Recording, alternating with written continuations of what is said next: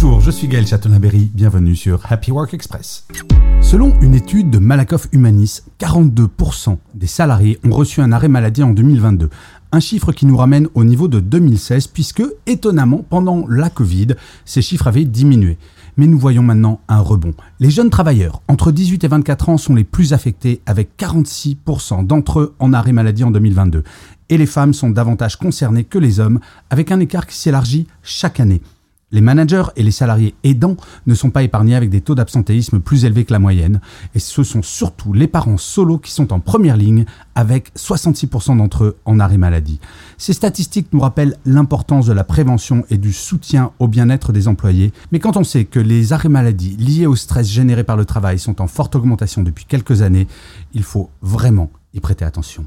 Merci d'avoir écouté cet épisode. N'hésitez surtout pas à vous abonner. Vous serez tenu au courant du chiffre du jour de demain.